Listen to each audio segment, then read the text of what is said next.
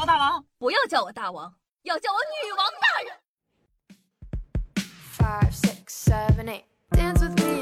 嗨，各位手机听众朋友们，大家好，欢迎收听今天的女王又要，我依旧是常住在深山训练系列包治百病的板蓝根，谢谢夏春阳啊。福尔摩斯都看过吧？神探夏洛克都知道吧？再不济，名侦探柯南都看过吧？大家是不是对于侦探这种职业都挺好奇的呢？以废警察的身份在警察身边帮忙，仅凭一些细枝末节就能推断出谁是凶手。平时呢混迹人群，实际上却是智商过于常人的大侦探们，在各种影视剧啊、各种动漫里可谓是一个所向披靡。所以夏夏就想啊，现实生活中真的存在这样的人吗？或者说，现实生活中真的存在这种职业吗？带着这样的问题啊，夏夏今天呢就给你们科普一下，真实的私家侦探工作到底有多刺激呢？首先呢，侦探这种职业啊是肯定存在的，但是其入行的门槛非常高。私家侦探里“侦探”二字虽然听着有种天降正义的即视感，但是在我国啊，侦查权属于国家权力，私家侦探呢并不具备，所以呢，他们充其量算是调查员，不能叫做侦探。开的呢也不是什么侦探事务所，而是婚姻咨询公司。是的，这个层次一下子嗖的一声就降了十八级了，对吧？那大多数的私家侦探呢都是退伍的军人或者退休的刑警，他们的主要工作内容基本就是三板斧：查小三儿、查小三儿、查小三儿。是不是听着层次又一下子嗖的一下降了十八级呢？无所谓，反正能挣钱的活你们咋看没关系。俗话说得好啊，三年不开张，开张吃三年。据业内的专业人士透露，每一个委托私家侦探的收费啊都不低，一周内可结案的案件收费几千元到几万元不等，调查难度越大，收费越高。是的，朋友们，查小三儿不是，当私家侦探真的很赚钱。你要是查小三的过程之中，哎，一不小心查到了小四、小五、小六、小七、小八，赚的更多呢。由于工作的特殊性，入行呢除了需要具备一定的侦查能力之外呢，还有一个非常严苛的条件。这个条件真的非常非常的严苛，连我都满足不了，那就是不能长得太好看。你们想想，要是换做吴彦祖来查小三儿，说不定小三儿倒贴钱就跟着吴彦祖走了呢，这样很破坏市场的好吗？那关于私家侦探的日常，电视剧里呢，侦探们风里来雨里去，很炫酷，也很危险。现实中的侦探呢，这一点跟影视剧里其实很像，他们确实日常呢游走在危险的边缘。你们要知道，私家侦探日常的工作内容往往都是追踪和跟拍，这就需要一定的隐蔽性了。如果被目标发现，委托失败也就算了，还有可能会有生命的危险。这可不是闹着玩的呀！比如呢，二零零三年就发生过私家侦探因为偷拍时身份暴露被抛尸的案例。私家侦探黄丽蓉在被打死以后抛了尸，成为北京首位在跟踪偷拍活动中死于非命的私家侦探。而且呢，由于私人调查的过程中呢，私家侦探为了获取信息，很容易触犯法律，比如非法窃听啊、侵犯公民个人信息罪啊，像什么柯南用小针射人啥的，虽然听上去狂拽酷炫。但在中国是绝对不可能发生的。你要真这么做了，违法拘留蹲局子套餐肯定少不了了。那很多老辣的私家侦探为了规避风险，通常都不会使用高科技的窃听窃照设备，什么电子眼、机械手臂，咔咔咔一组装不存在的。朋友们，他们包里呢只会放五大基础的设备，分别是手机、摄像机、单反、录音笔、望远镜。工作方法呢也十分的原始，简单来说呢就一个字儿。蹲，找个犄角旮旯，咔一蹲，蹲一天啊！他们呢会待在公众的场所里观察和记录目标的行踪，一旦发现有可疑的踪迹，立马就会做好记录，发送给委托人。整个过程十分的朴实无华且枯燥。当然了，有时候可能蹲了一天，身上都长草了，颗粒无收的情况呢也时有发生，堪比你钓了一天的鱼，结果还是空手回家。不过呢，有素养的私家侦探通常呢是可以在规定时间内靠着蛛丝马迹找出目标的出轨线索的。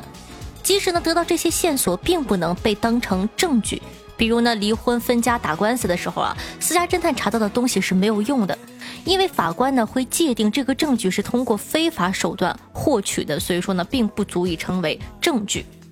但是你们知道哈，那些有钱的委托人嘛，他们有的时候也许只是想知道某个事实的存在，人家呢也不是为了赢官司，但这些呢都不重要，都不是私家侦探应要考虑的，他们非常的爱岗敬业。意思就是，他们只负责拿钱办事儿，事成之后将所有收集到的信息删除，才是委托的终点。什么？你问我任务失败了怎么办？呃，这个问题就严重了。你不光呢得献身于侦探事业，还得献身给小三儿。这是侦探行业的全新版本啊，不，全新业务——小三儿劝退。意思是，只要你合法的把小三儿给劝退了，也算委托成功。而且呢，这也不是完全没好处的，至少这是另外的价钱，想要也行，加钱。别的不说哈，至少在中国私家侦探这一行，属于听着玄乎，但实际上没有什么特别的行业。毕竟他们除了抓小三之外，只能抓小四、小五或者小六了，根本不会出现电视剧、小说里那种警察求爷爷告奶奶请他们去帮忙的情况。你们别看他们赚的确实不少，但平时做事呢都很小心谨慎才行哦。不然一不小心就会被公安请去喝茶聊天。朋友们，踏实搬砖吧，这世界没有什么活是轻松的哟。 그 폴라로이드. 사랑스러운 그 감정. 근데 내 가슴이 뛰어. 왜나 이래 나왜 사랑이 뭐 嗨，欢迎回来！您正在收听到的是《女王有药》，我是你们可爱又甜心的夏夏夏春瑶。喜欢我们节目宝宝，记得在收听的同时点击播放页面的订阅按钮，订阅本专辑。这样的话，你就不怕以后找不到我喽。记得我叫夏春瑶，节目是《女王有药》。在收听节目的同时，记得点赞、评论、打赏、转发，一条龙服务，做一个爱夏夏的好少年。听说每一个做一条龙的小朋友都可以长命百岁、发大财哦。不做的都是死穷鬼，哼！找不到媳妇儿，哼！生孩子是隔壁老王的，哼！好的，爱你别信心哦。我的新浪微博主播夏春瑶，抖音号呃幺七六零八八五八，然后呢还有我的公众微信号夏春瑶，喜欢的话可以多多的支持一下。每天晚上的九点钟到凌晨的一点钟有我的现场直播互动，期待你的光临。好的，接下来呢，感谢一下上期的各位打赏大爷，让我们看看这些闪闪发光的金主大人都是谁吧。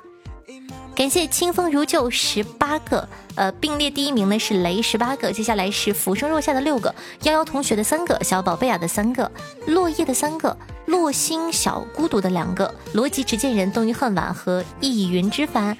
感谢各位大爷，祝各位大爷天天开心，日进斗金。同时呢，感谢一下可爱的小碎片奶嘴拌拌雷彼岸灯火桃之夭夭幺蛾子，对上期的女网友要辛苦的盖楼，大家辛苦。听众朋友板蓝根女神的小粉丝分享了一个段子，说道：有一个做汤圆剩下没有馅的小面团，他一直呢都梦想着可以成为真正的汤圆。有一天，他遇到了一个黑芝麻汤圆，和黑芝麻汤圆说了自个儿的小小的梦想。黑芝麻汤圆呢，本着助人为乐的心，把小面团给嗯哼了，然后小面团实现了成为汤圆的梦想。现在你们耍流氓都耍的这么的，真的，我都感觉我读完这个段子我脏了。同样是小粉丝啊，说你们知道吗？直升机的旋桨啊，对不起，直升机的旋翼。其实是给飞机降温的，在空中只要旋翼一停，你们就会看到飞行员不停的冒汗。讲道理，谁看那玩意儿停了，谁不冒汗？听众朋友易云之凡说道：“谢谢啊，听女王有药呢，已经快一年了。之前因为在学校只能用手表下载着听，在追更新的时候呢，还会倒着去听前面的。”已经快把一九年的节目听完了，夏加油，夏夏最棒！现在手表都这么智能了。听众朋友潇潇林克说道：“我问我哥们儿，哎，你说什么事儿让你觉得自个儿越来越老了呢？哥们儿淡定的说：“我发现这一卷纸越来越耐用了呀。”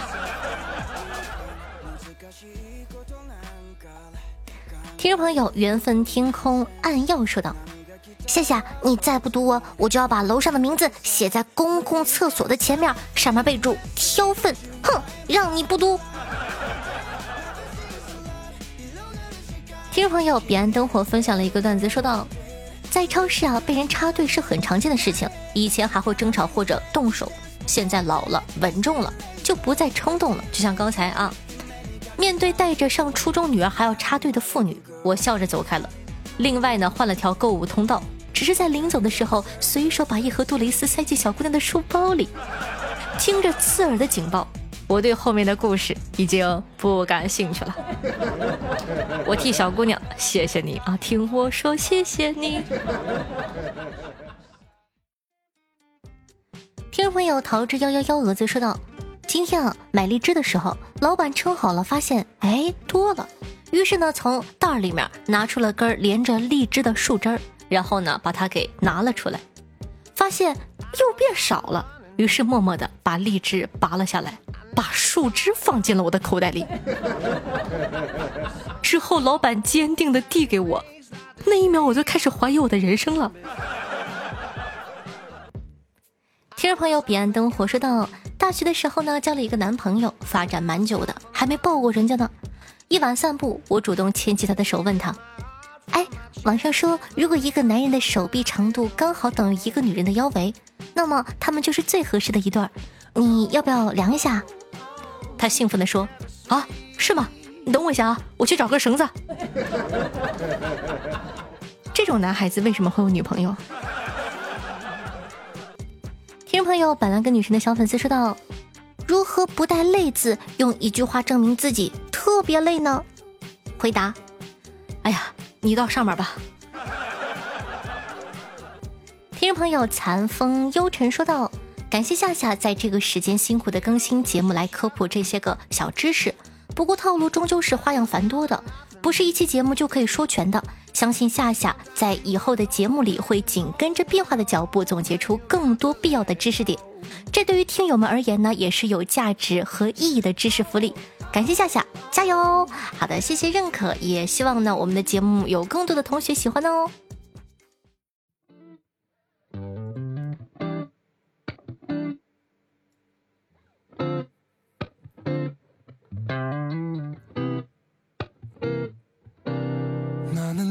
好听的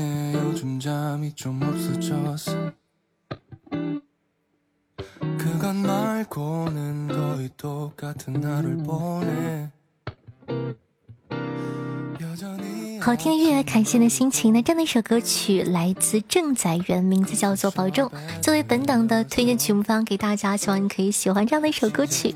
同时呢，喜欢我们节目宝宝，希望可以把节目放到你的微博或者朋友圈里吧，让更多人认识夏夏，喜欢夏夏。大家辛苦了。那以上呢就是本期节目的所有内容了，咱们下期再见，希望有开心的一周，拜拜。